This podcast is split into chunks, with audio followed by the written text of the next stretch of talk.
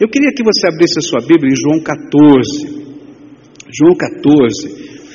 Entre os capítulos 14 e 16, nós temos estudado esse texto, e eu falei que Jesus estava se despedindo dos seus discípulos, e ele estava preparando os seus discípulos para a sua morte.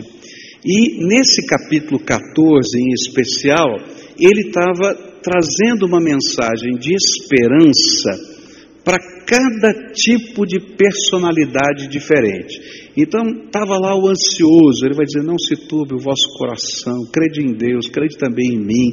Na casa de meu pai há muitas moradas, se assim não fora, eu vos teria dito. Olha, depois ele vai tratar aquele que é como Tomé, que quer colocar o pé no chão, ver as coisas concretas, né? E aí ele concretiza a mensagem do Evangelho. Eu falei, para onde o senhor vai? Que caminho é esse? Não estou entendendo nada. E para a pessoa realista, concreta, ele diz: Eu sou o caminho, a verdade e a vida. Ninguém vem ao Pai senão por mim. Ou seja, se você precisa ver, sentir, segura na mão do Senhor, que você vai ver e sentir a presença dele na tua vida, e o Evangelho deixa de ser uma teoria e passa a ser algo concreto.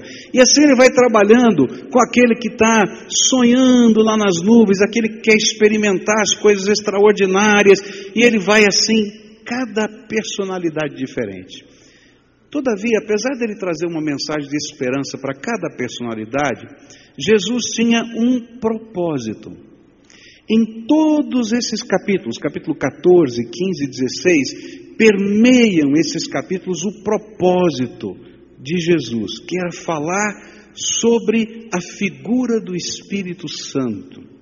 O Espírito Santo que viria, que ele mandaria, que o Pai junto com ele derramariam sobre aqueles seus discípulos e os discípulos que, que viriam depois deles, que somos nós.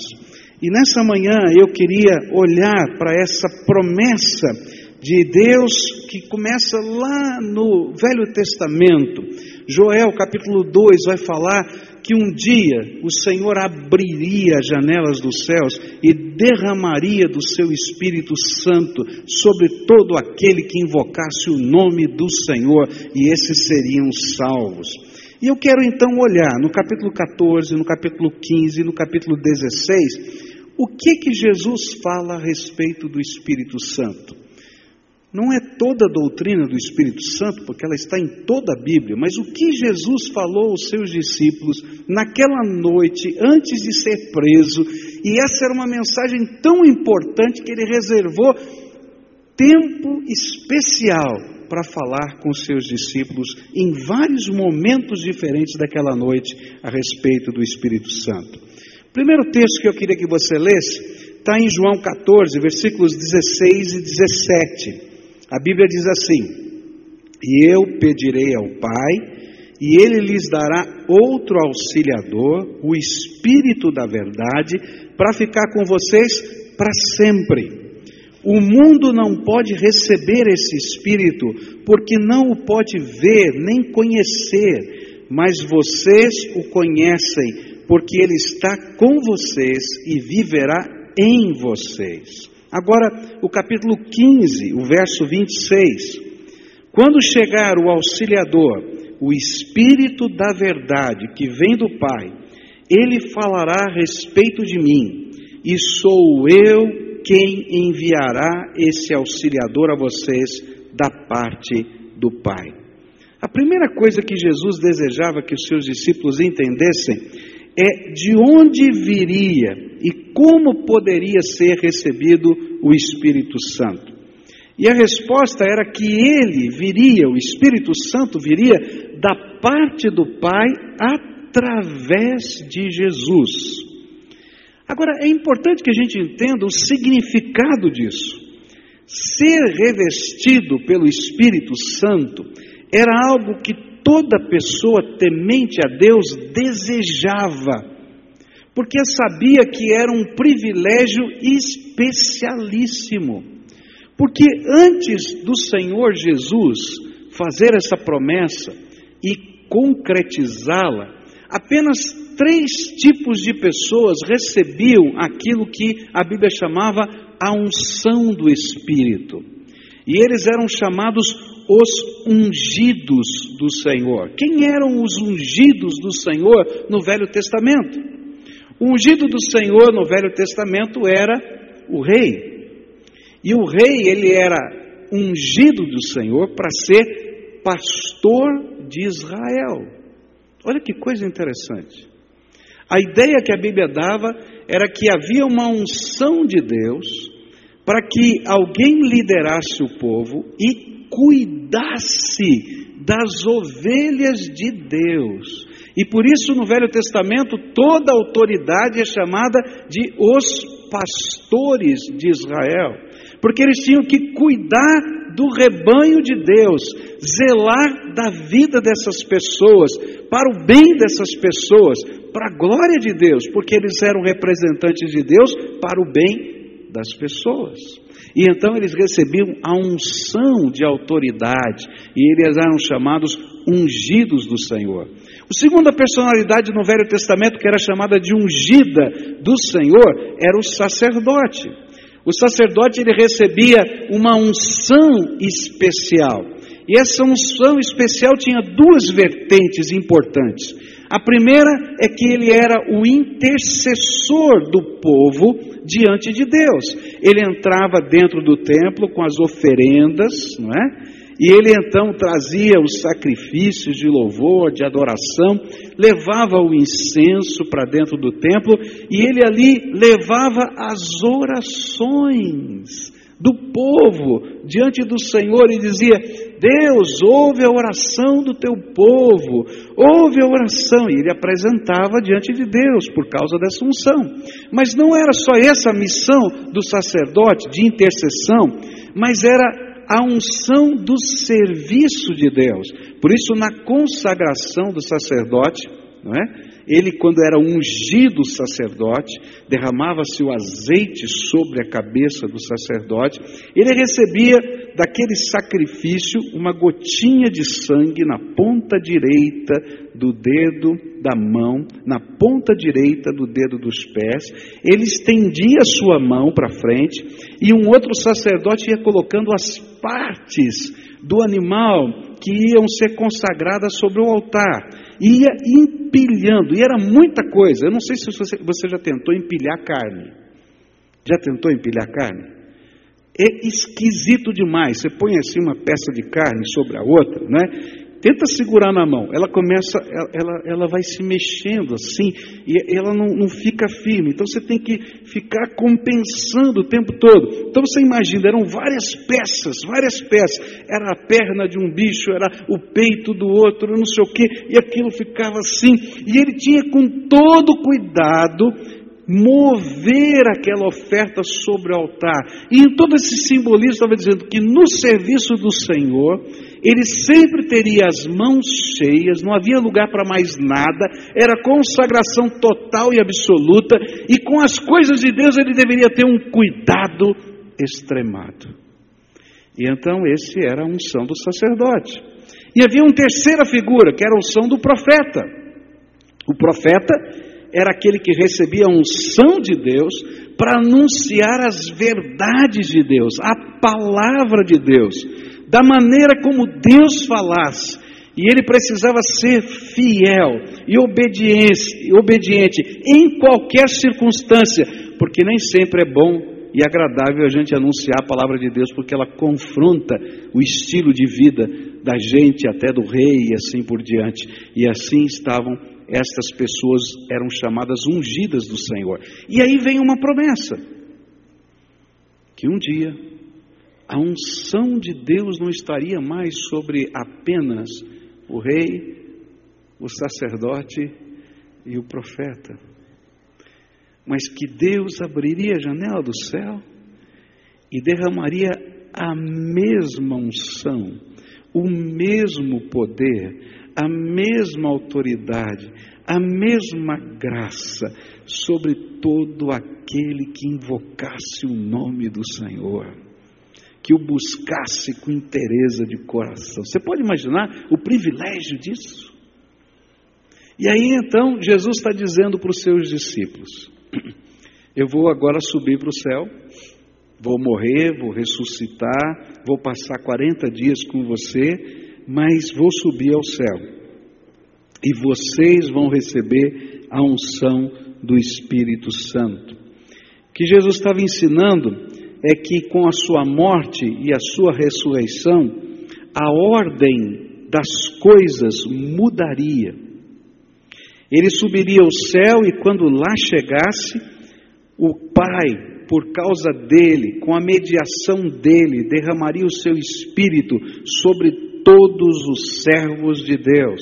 E isso ele vai afirmar em João 16, verso 7. Eu falo a verdade quando digo que é melhor para vocês que eu vá, pois se eu não for, o auxiliador não virá, mas se eu for, eu o enviarei a vocês. E essa graça poderia ser derramada sobre todos nós.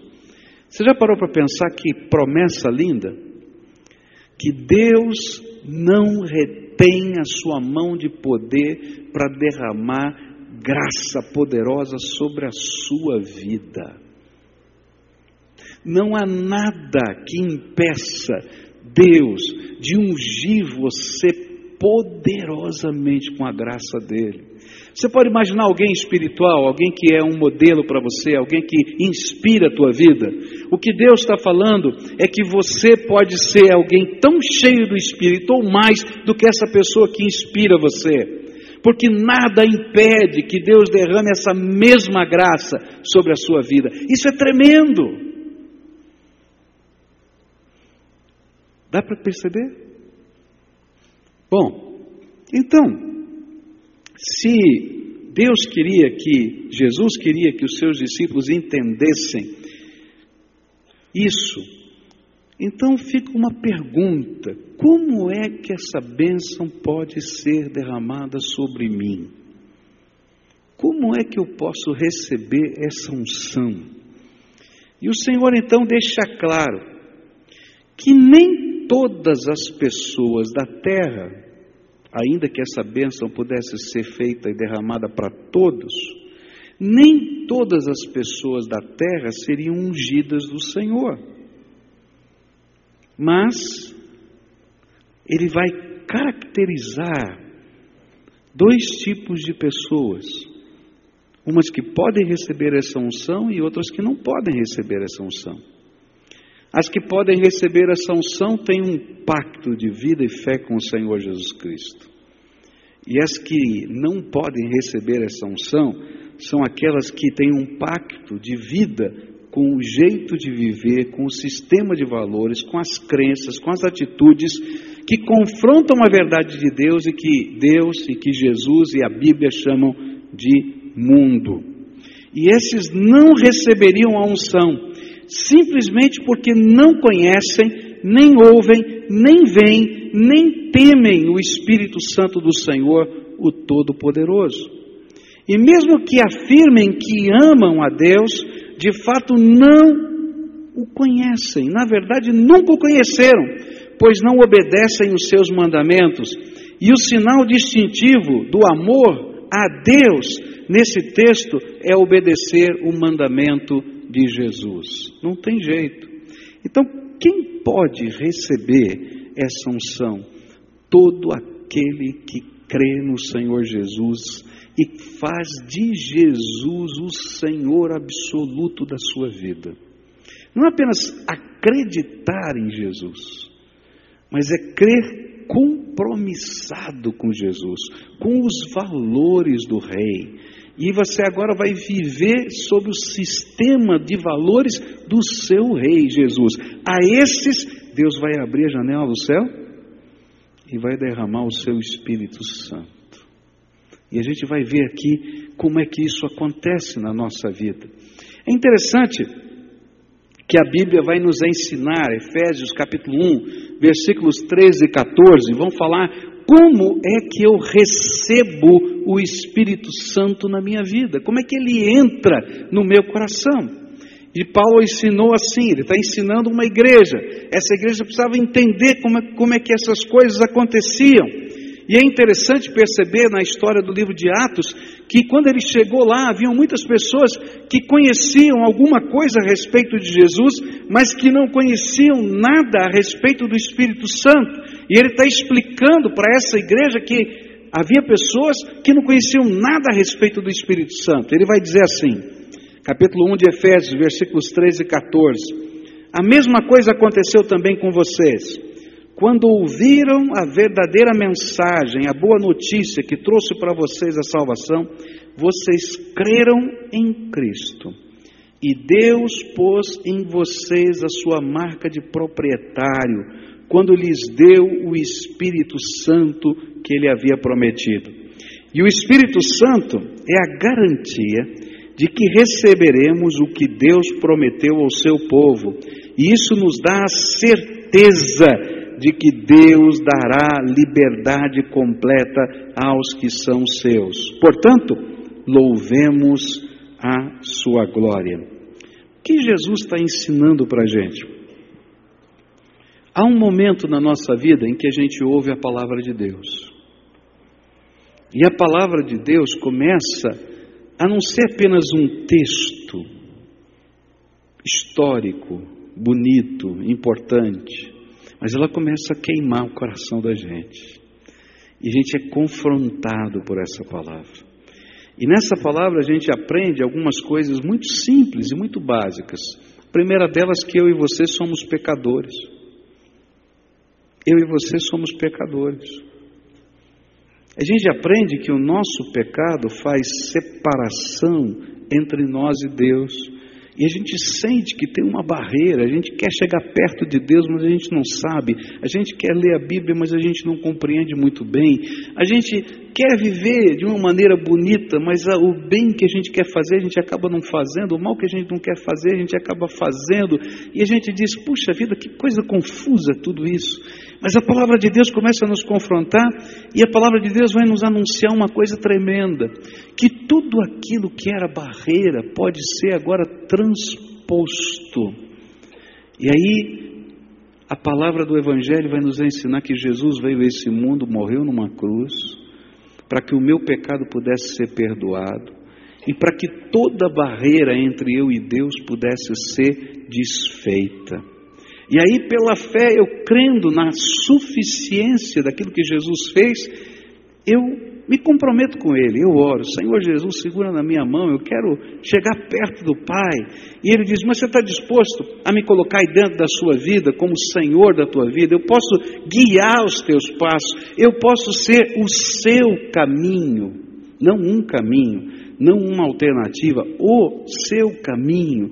E aí, quando você se compromete com Ele, você diz: Tá bom, Senhor, eu não sei se eu vou conseguir, eu não sei, mas eu quero. Então, diz assim: Bom, o conseguir é problema meu, você quer? Então vem comigo. E aí, naquela hora que você se entrega a Jesus, porque você ouviu a palavra da verdade, o Espírito de Deus é derramado do céu sobre a tua vida. E algo tremendo de Deus acontece. Só porque você fez esse pacto com Jesus de fé, de compromisso. E o Espírito Santo de Deus vem e entra no teu coração. E ele coloca primeiro um selo sobre você. E esse selo tem uma marca, uma estampa: propriedade exclusiva de Jesus Cristo. Já pensou que coisa tremenda? Naquele instante que você é selado, você se tornou um ungido do Senhor. E mais, a Bíblia vai dizer o seguinte: que por causa desse selo que você tem, que você é propriedade exclusiva do Senhor, João vai ensinar lá em 1 João: o maligno não lhe toca, não tem autoridade sobre a sua vida, não tem urucubaca que pegue. Está entendendo? porque o sangue de Jesus, o Filho de Deus vivo, cobriu a tua vida, o selo do Espírito Santo está sobre você. A gente sabe quem é o Senhor. E mais, o apóstolo Paulo vai dizer que esse Espírito começa a conversar com a gente. E a primeira coisa que ele faz é nos dar convicção da nossa salvação eterna, porque o Espírito de Deus testifica o espírito do homem que nós somos filhos de Deus. E ele começa a dizer: Olha, você é pecador mesmo, é verdade, mas você foi lavado no sangue do Cordeiro, você tem o selo do Espírito, eu habito no teu coração. O Deus Todo-Poderoso começa a conversar com você. Você começa a orar, o Espírito Santo está agindo em você e ele te faz perceber a presença do Pai. Você começa a ler a Bíblia que você não entendia e de repente seus olhos se abrem porque o Espírito de Deus que está dentro de você começa a te ajudar a entender as Escrituras sagradas. Você está andando na rua e o Espírito de Deus vai te aconselhando, porque Ele é teu professor particular, e Ele vai te ensinando a tomar as decisões. Você diz, mas como é que vai? Como é que pode? Porque o Espírito de Deus ungiu você. E mais, agora não tem só rei, sacerdote e profeta, você vai encontrar uma grande gama de dons do Espírito na Bíblia, e cada um vai receber pelo menos um dom do Espírito Santo. E o Senhor vai dizer: Te ungi para você me servir de uma maneira especial com esse ou com aquele dom. E queridos, é uma coisa tão bonita, tão especial. Às vezes são pequenas coisas simples, às vezes são coisas grandiosas, mas são a mesma, representam a mesma unção de Deus que Ele está derramando sobre nós. E é tão bonito a gente ver isso. A unção de Deus, ela se manifesta, às vezes, usando as habilidades que a gente tem, outras vezes, Ele acrescenta habilidades novas pelo seu poder, mas agora o que diferencia é a motivação e o poder, porque nós somos motivados pelo Espírito e fomos empoderados, se é que existe essa palavra, acho que não existe, né? Revestidos de poder pelo Espírito Santo de Deus. O que, que eu quero dizer com isso? Eu vou contar aqui uma história de um homem que já faleceu, mas eu acho muito preciosa essa história. Estava pastoreando em São Paulo e um domingo pela manhã eu cheguei um pouco mais cedo para o culto. O culto naquela igreja era nove horas da manhã, depois vinha a escola bíblica dominical. Eu cheguei um pouco mais cedo. E quando eu chego lá, tinha um irmão querido, um diácono daquela igreja, que tinha chegado de madrugada na igreja. Ele chegou de madrugada e disse assim: Pastor, que coisa estranha me aconteceu. Eu estava em casa e me acordei cedo demais, incomodado para vir para a igreja. A família toda dele viria de carro um pouco mais tarde, para o culto normal. Mas ele estava tão incomodado que ele não quis esperar a família. Era bem cedo, sete tanto da manhã. Ele pegou um ônibus na cidade de São Paulo e foi em direção à igreja. Quando ele chegou na igreja, na porta da igreja, ele entendeu por que, que ele acordou tão cedo e por que, que ele estava lá às sete horas da manhã. No meio da madrugada, algumas pessoas tinham pichado a porta da igreja. A porta da igreja era uma porta envernizada de madeira, e ele então escreveram vários palavrões naquela porta.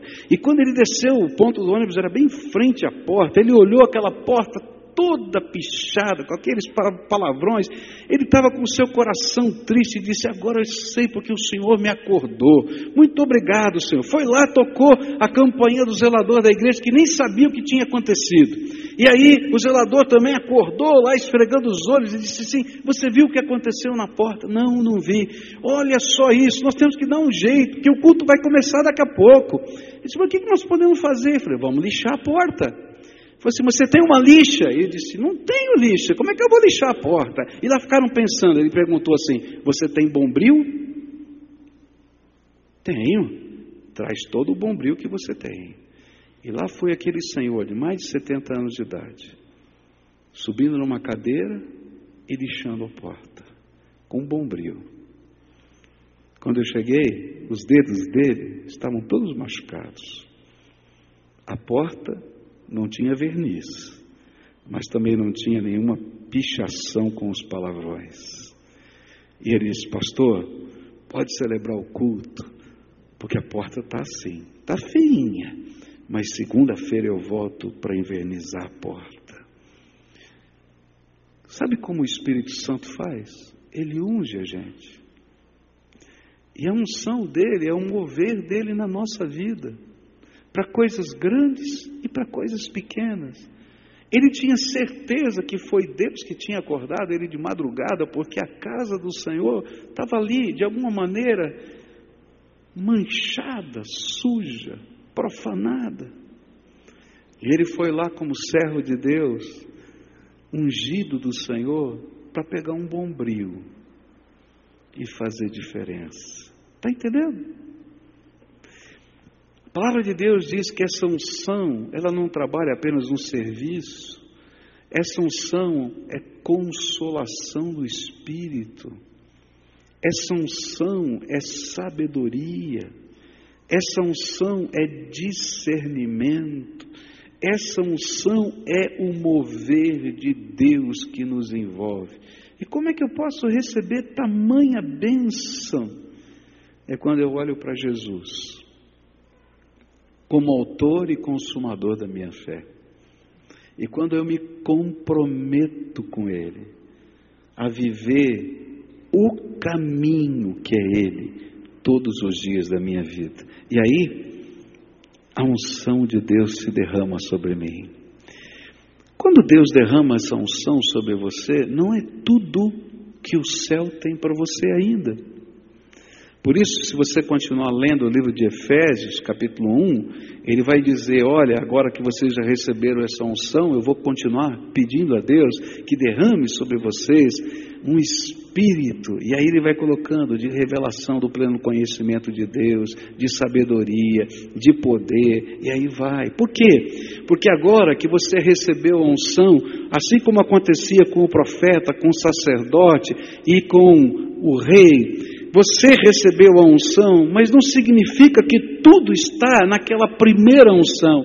Você vai precisar buscar ser cheio do Espírito Santo todos os dias da sua vida, e essa unção precisa agora não apenas cobrir o seu rosto, o seu corpo, mas transbordar de dentro de você para fora, de tal maneira que por onde você passe, as marcas da presença de Deus fiquem no caminho.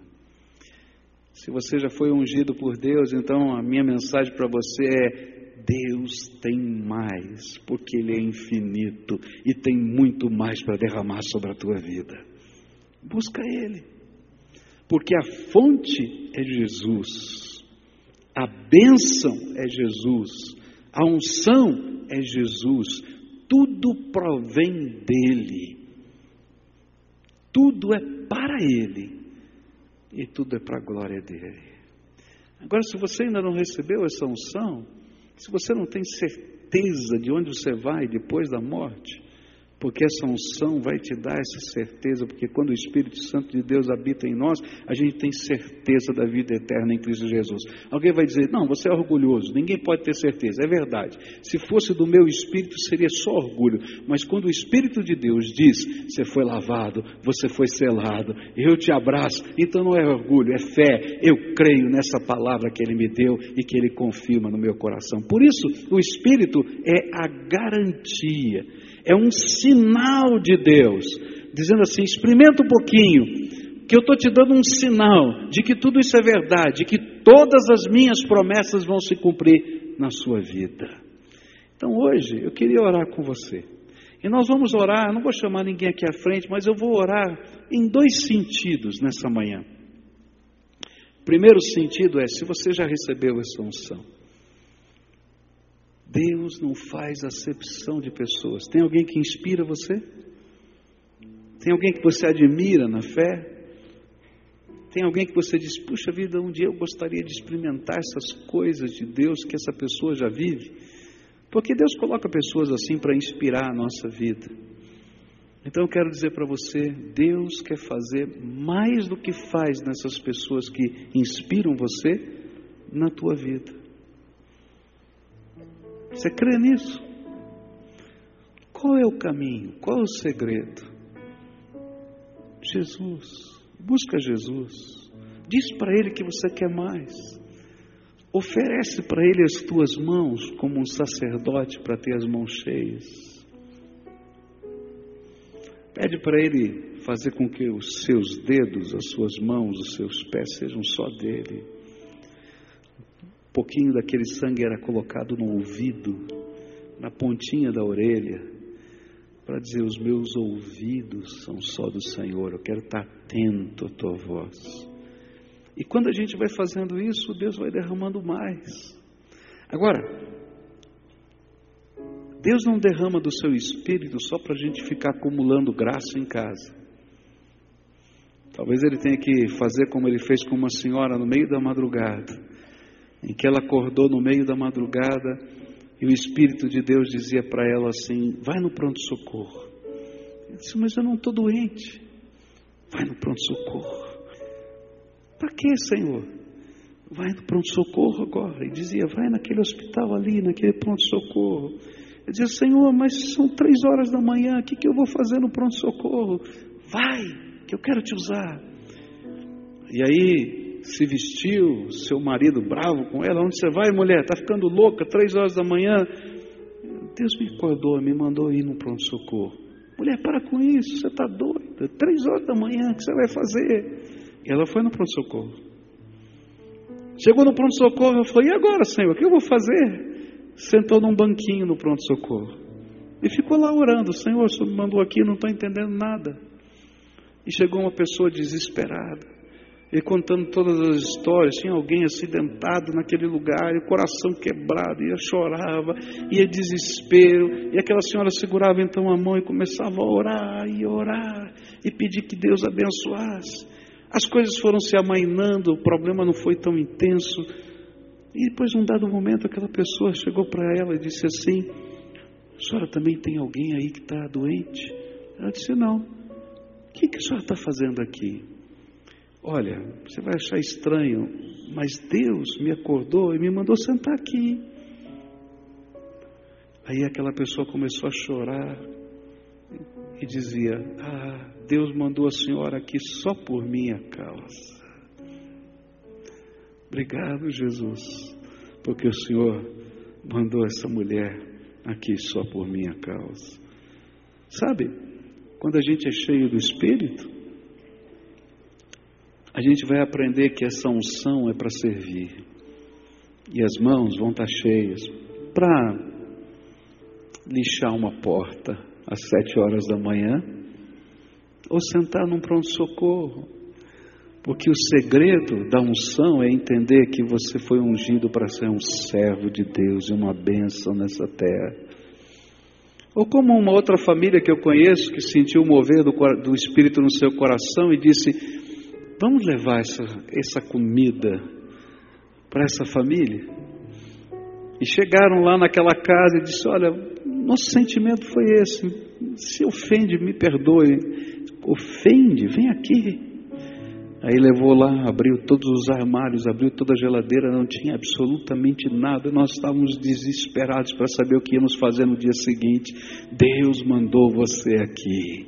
Está entendendo?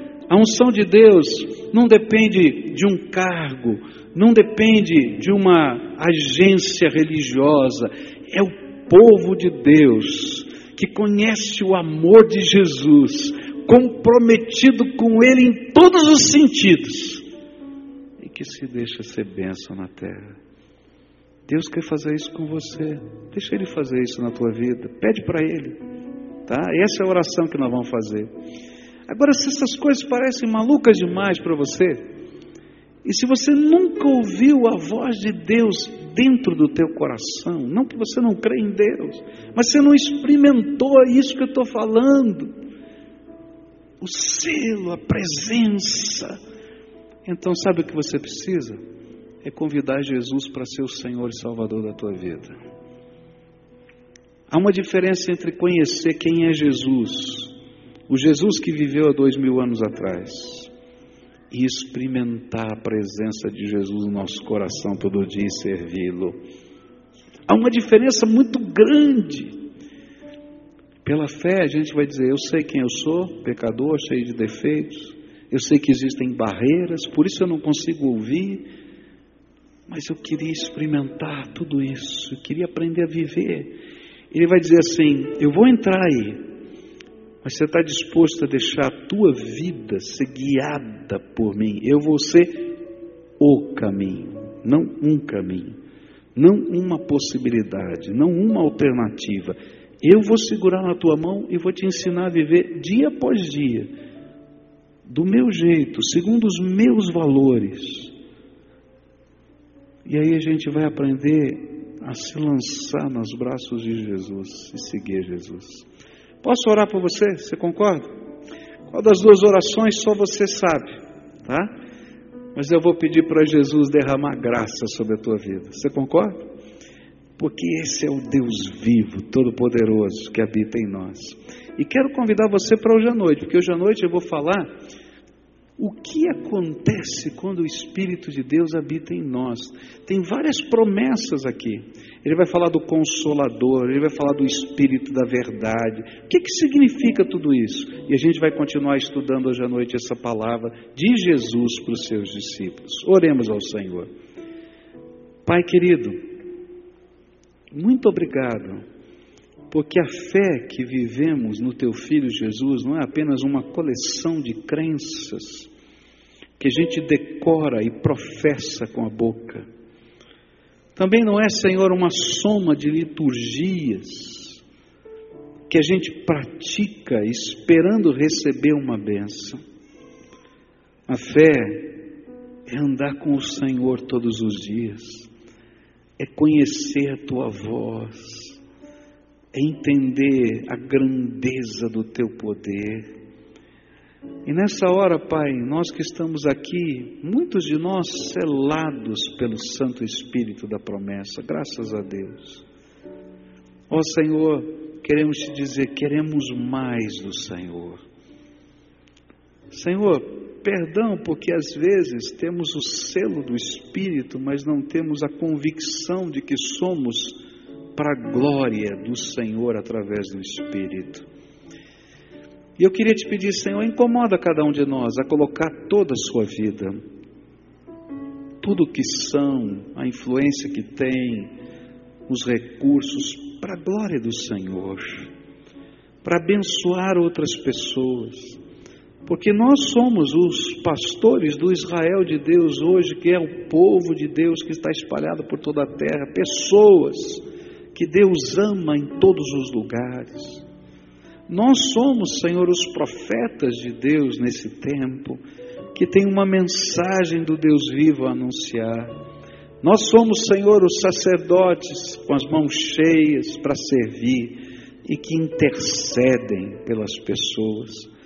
Nós somos os ungidos do Senhor, então, Senhor, dá-nos graça, dá-nos graça para podermos viver essa unção e glorificar o Teu nome e ser bênção nessa terra. Mas algumas pessoas que nunca experimentaram isso, que como eu um dia ouvindo alguém falar dessas coisas, eu pensava, parece uma loucura. Quem é que pode ouvir Deus? Quem pode sentir assim Deus? Parece tão estranho. Mas eu me lembro, Senhor, naquele dia que eu pedi que o Senhor se revelasse para mim. Eu só tinha 12 anos de idade. E o Senhor ouviu a oração de uma criança, e se hoje eu estou aqui é porque o Senhor ouviu aquela oração.